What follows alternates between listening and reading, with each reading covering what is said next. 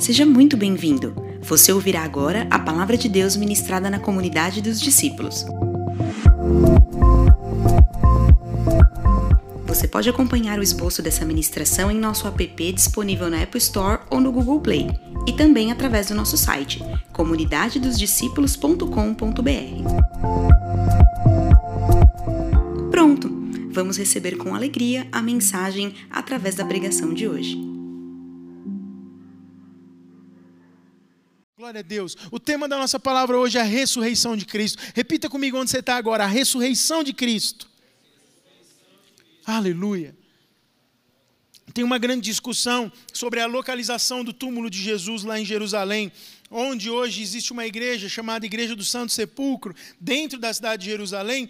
Desde os primeiros séculos, as pessoas falavam que ali era o túmulo onde Jesus foi é, sepultado e depois é, onde ele não foi encontrado. Mas em 1867 se descobriu um túmulo próximo, mas fora da cidade, que se olhando de um ângulo preciso você vê um desenho de uma caveira e como a Bíblia fala que Jesus, é, o túmulo de Jesus ficou no Gólgota é, Passou-se a crer então que aquele lugar podia ser o lugar provável, o lugar do jardim. Essa, essa, esse túmulo está encunhado, cravado nas rochas num jardim. É, então, é, também por ser um lugar de ricos, de pessoas ricas, só ricos tinham túmulos ali, e aí isso faz uma referência também a José de Arimateia, que era um rico que é, pediu o corpo de Jesus para sepultar, existe essa discussão: ah, é lá onde está a igreja do Santo Sepulcro ou é no lugar do jardim? É, mas Hebreus 13, 11 algumas referências da palavra nos mostram, é, eu vou falar bem rapidinho, nem vou projetar elas, nos mostram algumas características do lugar onde Jesus foi sepultado. O sumo sacerdote leva o sangue de animais até o Santo dos Santos como oferta pelo pecado, mas os corpos dos animais são queimados fora do acampamento. Assim, Jesus também sofreu fora da porta da cidade para santificar o povo por meio do seu próprio sangue. Portanto, saiamos até ele, fora do acampamento, suportando a desonra que ele suportou. Acho que está aí, né? Que bom. Eu fui mais eficiente do que eu mesmo agora, que eu pensei que eu não tinha posto esse texto. Mas ao finalzinho, portanto, saiamos até ele fora. Diga comigo, fora. Fora da porta do acampamento, fora da cidade. É, e João 19, 20 diz: Muitos dos judeus leram a placa, pois o lugar em que Jesus foi crucificado ficava próximo à cidade.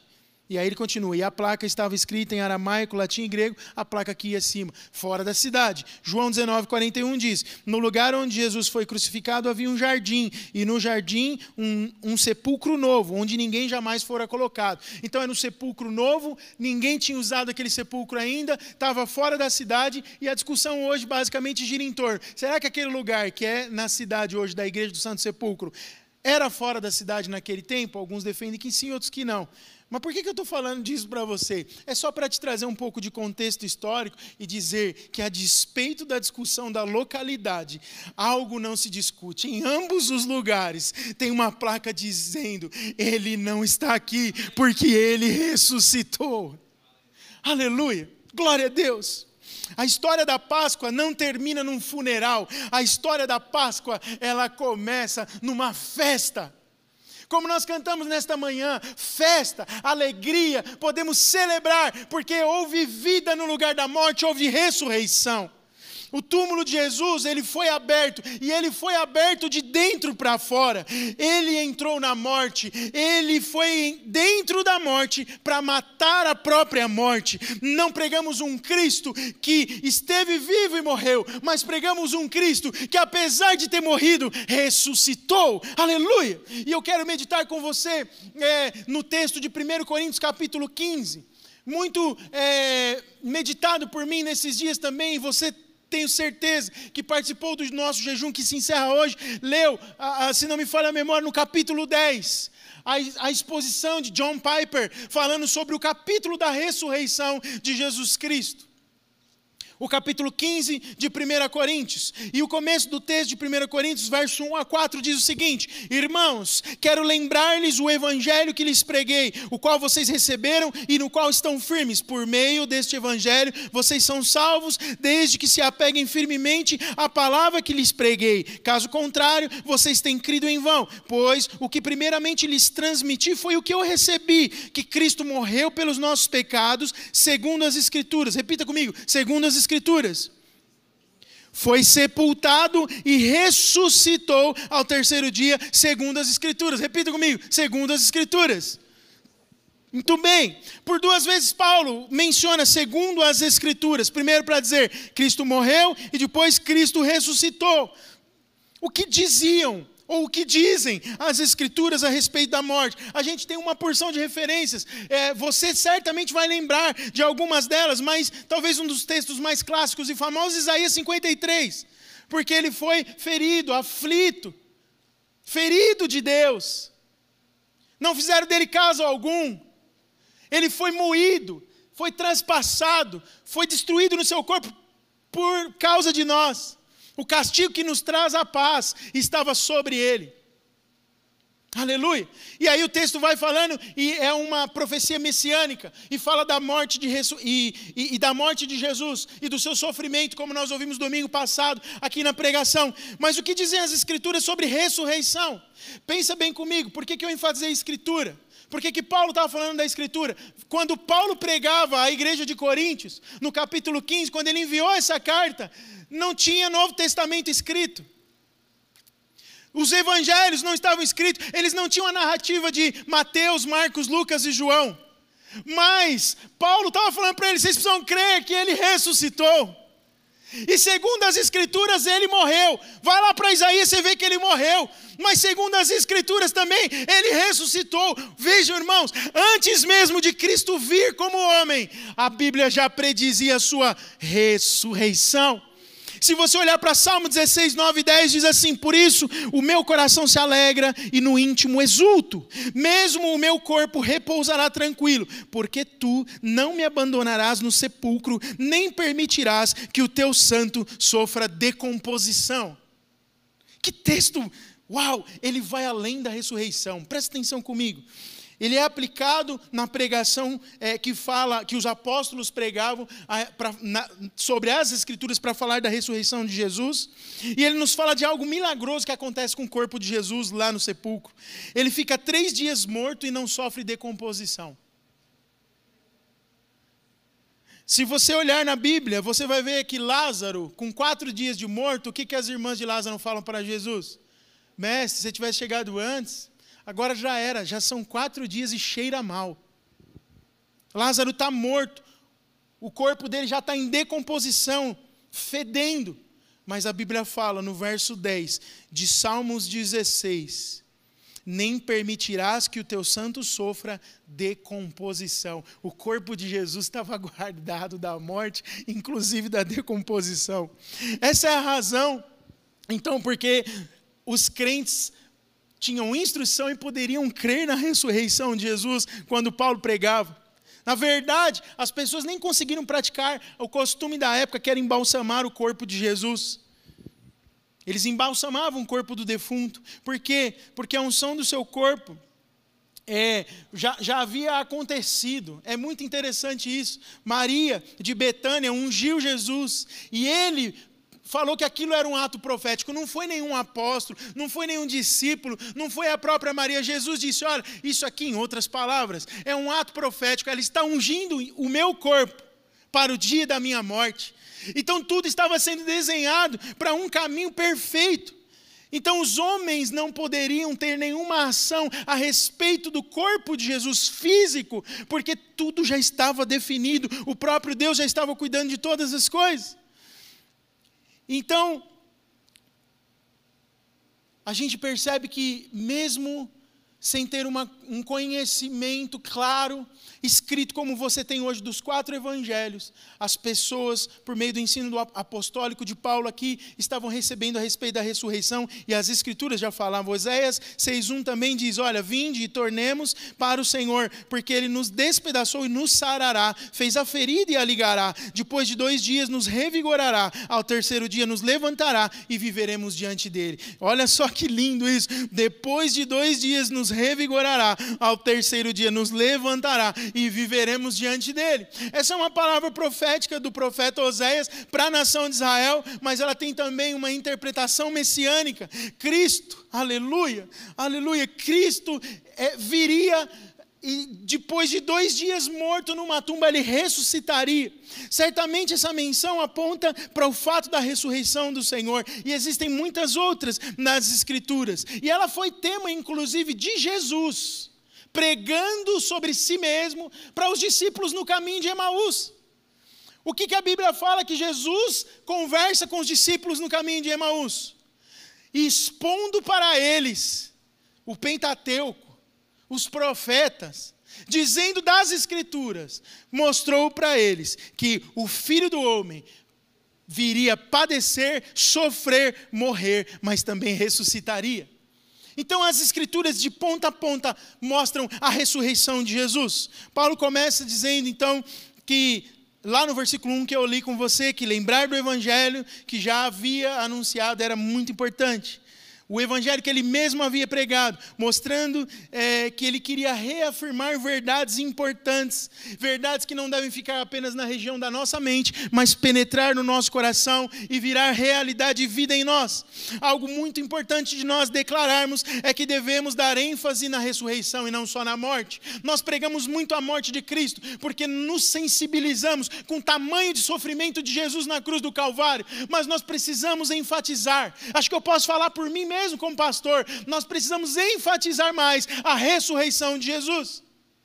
Por que, pastor, devemos enfatizar mais a ressurreição de Jesus? Por que devemos falar mais da ressurreição de Jesus?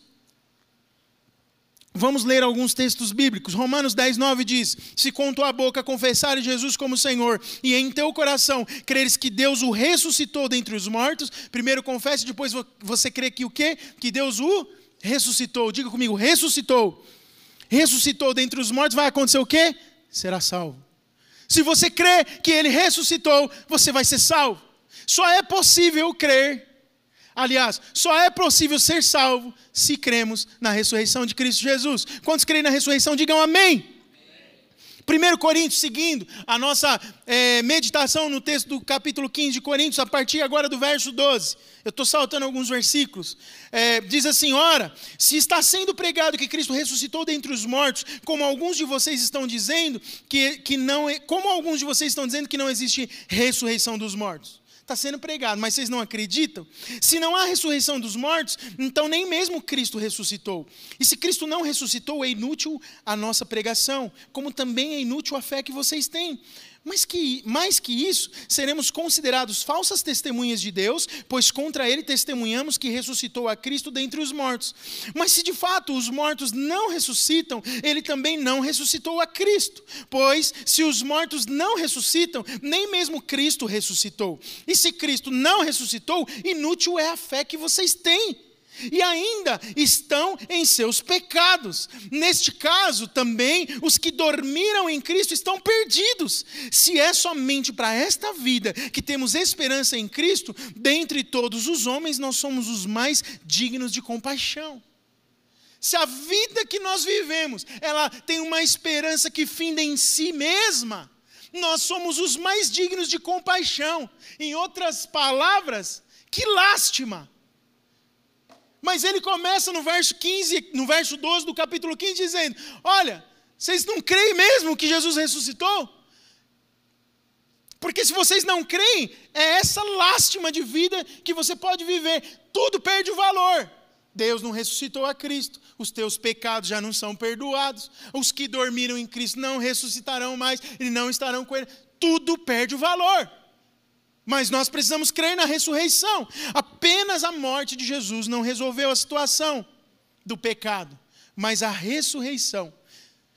Só com a morte nós estaríamos sem esperança futura. Mas a morte foi o início do processo de redenção da humanidade, que culminou na ressurreição. Não parou na morte. A redenção completa ela acontece na ressurreição de Cristo. Precisamos entender o peso, a força, a importância da ressurreição como uma consumação completa do processo de redenção.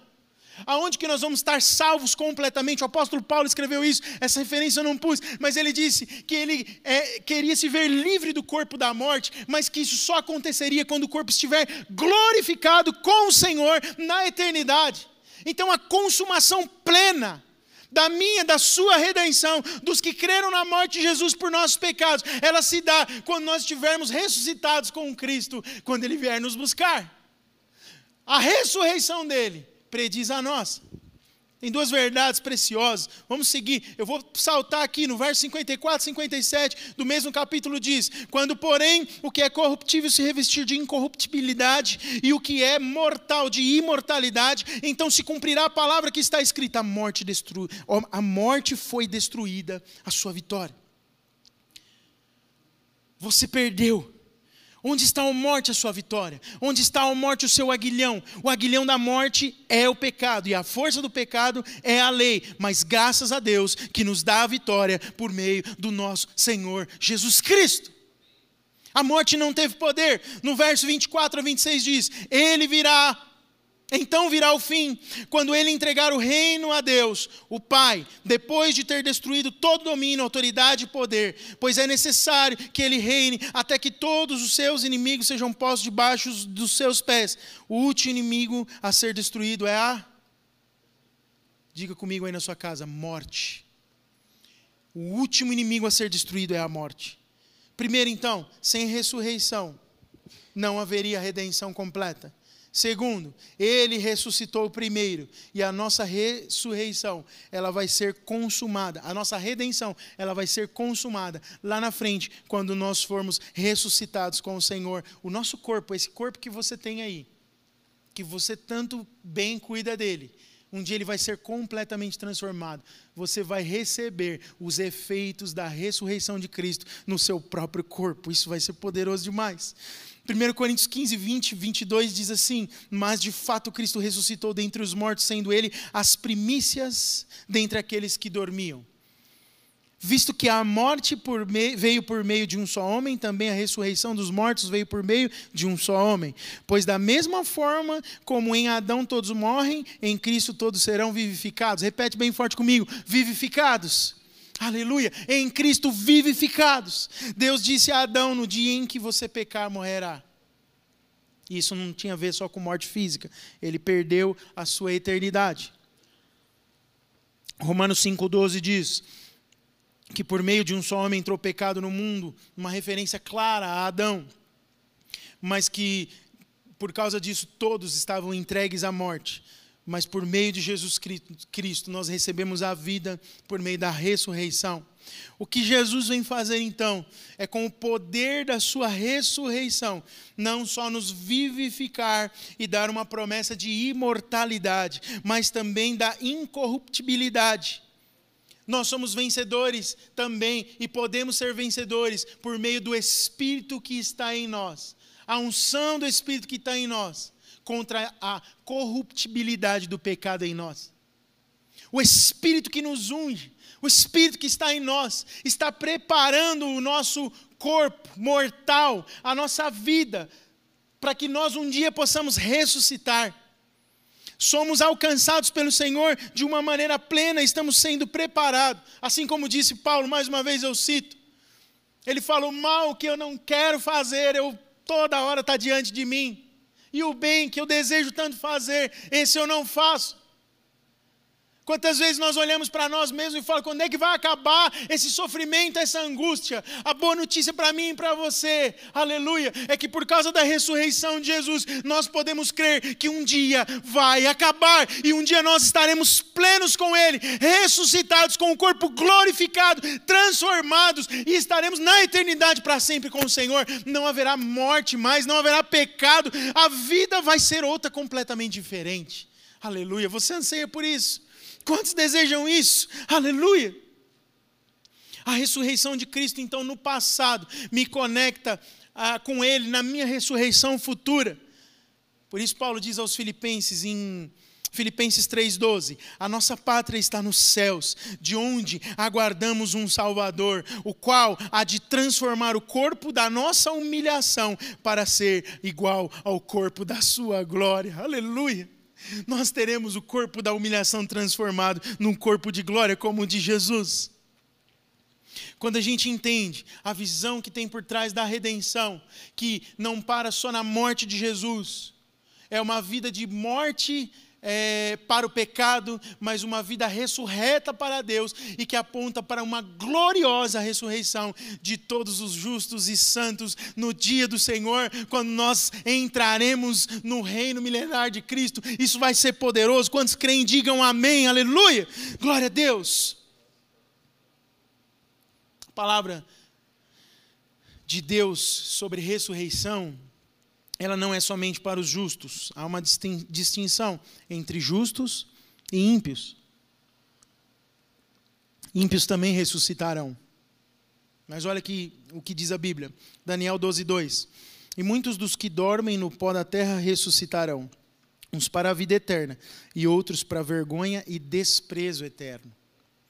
João 5, 28 e 29 diz: Não fiquem admirados com isso pois está chegando a hora em que todos os que estiverem nos túmulos ouvirão a sua voz e sairão. Os que fizeram o bem ressuscitarão para a vida, e os que fizeram o mal ressuscitarão para serem condenados. A ressurreição dos ímpios vai se dar num momento diferente, então, distinto da nossa, dos justos, dos salvos em Cristo. Mas quando nós falamos da ressurreição de Jesus e da nossa ressurreição, a Bíblia conecta isso. O verso 23 do capítulo de Coríntios que estamos lendo diz assim: Mas cada um por sua vez, Cristo o primeiro, ou Cristo como as primícias, depois, quando ele vier, os que lhe pertencem. No verso 20 a gente já vê que Cristo é a primícia dos que dormem. E ele faz aqui uma comparação com uma figura da agricultura apresentada na Bíblia é, da lei de colheita, que era algo muito é compreensível para o judeu. Eles entendiam bem. Eu quero falar rapidamente sobre isso. Quando o judeu estava no campo para colher, ele tirava primeiro um feixe e interrompia sua colheita, porque aquele primeiro feixe era uma oferta de primícias a Deus. E depois que ele oferecesse aquilo a Deus, ele, ele faria o restante da colheita. Vimos então que a ressurreição de Jesus é como uma primícia. Ela acontece primeiro, ela aconteceu primeiro no domingo que nós chamamos de domingo da Páscoa. Os primeiros frutos. E quando isso acontecia, lá na colheita dos judeus, é, eles passavam a mão é, num feixe de trigo, num, num, da sua plantação, e com a outra mão, eu estou tentando aqui, vamos agora, passava foice. Quando isso acontecia, não vinha, os primeiros frutos eram plurais, né? Não era o, um talo só, eram os primeiros frutos. Então, aquela oferta eram de alguns, não no singular. Então, a ressurreição de Jesus, que foi a primeira, que antecede a nossa ressurreição, é, ela aponta de igual forma para isso ela não, Jesus não experimentou a ressurreição sozinho. Eu recentemente nós lemos os evangelhos, estamos lendo, né? Eu acho que eu leio bastante os evangelhos, eu gosto muito de rever as histórias. É, e nós lemos agora o nosso plano de leitura, e tem um texto que passa desapercebido às vezes, de Mateus 27. Esse texto eu li e ouvi. E eu lembro quando eu ouvi, me chamou a atenção e eu li de novo, falei, uau! Mateus 27, 51, 53 diz assim: olha, naquele momento o véu do santuário rasgou-se em duas partes. Qual é o momento? O momento que nós cantamos aqui na última canção. O chão treme, escurece o céu e o véu se rasga. Em duas partes de alto a baixo. A terra treme, as rochas se partiam, os sepulcros se abrem e os corpos de muitos santos que tinham morrido. O que, que aconteceu? Corpos de quem? De muitos santos. As primícias junto com Jesus. O fez quando a foice passou. Aleluia. Glorifica Jesus. Mas, aleluia. Ah, o poder era. Eu estou aqui tentando imaginar o poder que estava sobre a terra naquele momento. E saindo dos sepulcros depois da ressurreição de Jesus, quando eles saíram depois, depois da ressurreição de Jesus, entraram na Cidade Santa e apareceram a muitos. Jesus foi as primícias, e o maior sinal de que ele foi as primícias é que ele não fez isso sozinho. É real, aconteceu. Muitos ressuscitaram com o Senhor. Essas são as primícias por ocasião da vinda de Cristo. Nós vamos experimentar, somos a colheita que vai é, é, ser levada para os céus. Nós estaremos com o Senhor, nós ressuscitaremos. Sabe por que nós não temos medo de morrer? Porque se nós morrermos hoje, seja lá do que for, aleluia, vai ter um dia, aleluia, que a trombeta vai tocar. E quando a trombeta tocar, a Bíblia fala que os mortos que dormiram no Senhor ressuscitarão primeiro e estarão com Ele, e o Senhor chamará os que estiverem na terra, e nós viemos, viremos junto com Ele para vencer o mal e a morte e concluir a história. Yes! Esse é o poder da ressurreição, a ressurreição passada de Cristo que ressuscitou como primícias e levou alguns consigo, ela toca a minha a sua vida no futuro. Nós ressuscitaremos com Ele na sua volta. Eu quero ler o último texto para compartilhar com você, de 1 Tessalonicenses 4, 13 a 18, para encher o meu e o seu coração de expectativa e fé. Acompanhe comigo, se puder, leia junto comigo. Irmãos, não queremos que vocês sejam ignorantes quanto aos que dormem para que não se entristeçam como os outros que não têm esperança.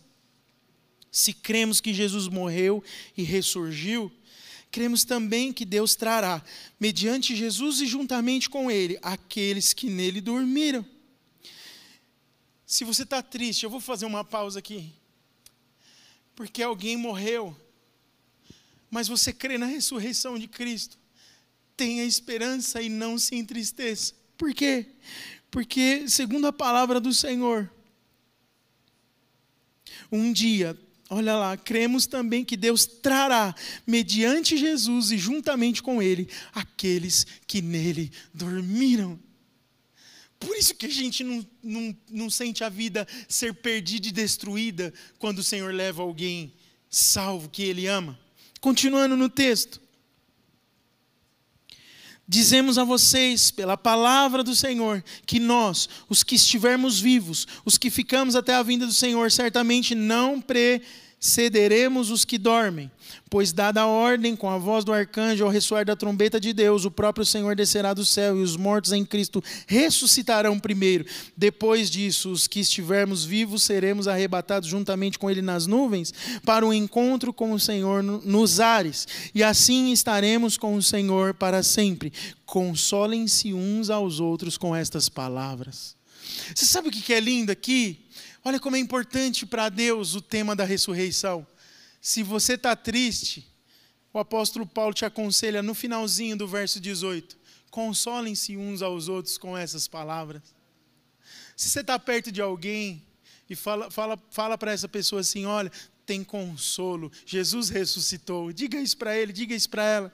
Tem consolo para mim, para você, Jesus ressuscitou. E o que, que vem depois disso? Vem depois da ressurreição depois que nós estivermos com o Senhor, depois que estivermos lá, todos arrebatados, o galardão, a recompensa. Aí as nossas obras serão julgadas. Isso é uma outra pregação. Mas nós, aleluia, santos, justos, que cremos no Senhor, participaremos desse grande movimento que, olha, se no momento em que Jesus morreu, a terra tremeu, sepulcros se abriram, depois que Jesus ressuscita, sai do túmulo, com ele saem tantos outros, você imagina o que, que vai acontecer, o poder sobrenatural de Deus acontecendo na volta de Jesus, irmãos, vai ser poderoso demais. Você não pode ficar de fora disso, não. Eu não quero ficar de fora. Alguém aqui quer ficar de fora? Diz, diga amém. Aleluia. Eu não ouvi nenhuma voz do outro lado da câmera. Por quê? Porque nós estaremos com o Senhor, porque nós teremos concretizado, materializado em plena realidade a promessa de uma vida toda, de uma vida que valeu a pena viver, de uma vida que valeu a pena cada sacrifício, de uma vida que valeu a pena os sofrimentos de Cristo com os quais me identifico, que valeu a pena entender a obra de Jesus na terra, como ouvimos há dois domingos atrás não era só a respeito de curas, de milagres, de coisas sobrenaturais. Sim, eles acontecem e continuarão acontecendo, mas era a respeito de um plano de salvação, era a respeito de mim de você, era para chegar num dia de ressurreição, de vida e de poder. E por ocasião da ressurreição, você vai ter um corpo completamente livre do pecado.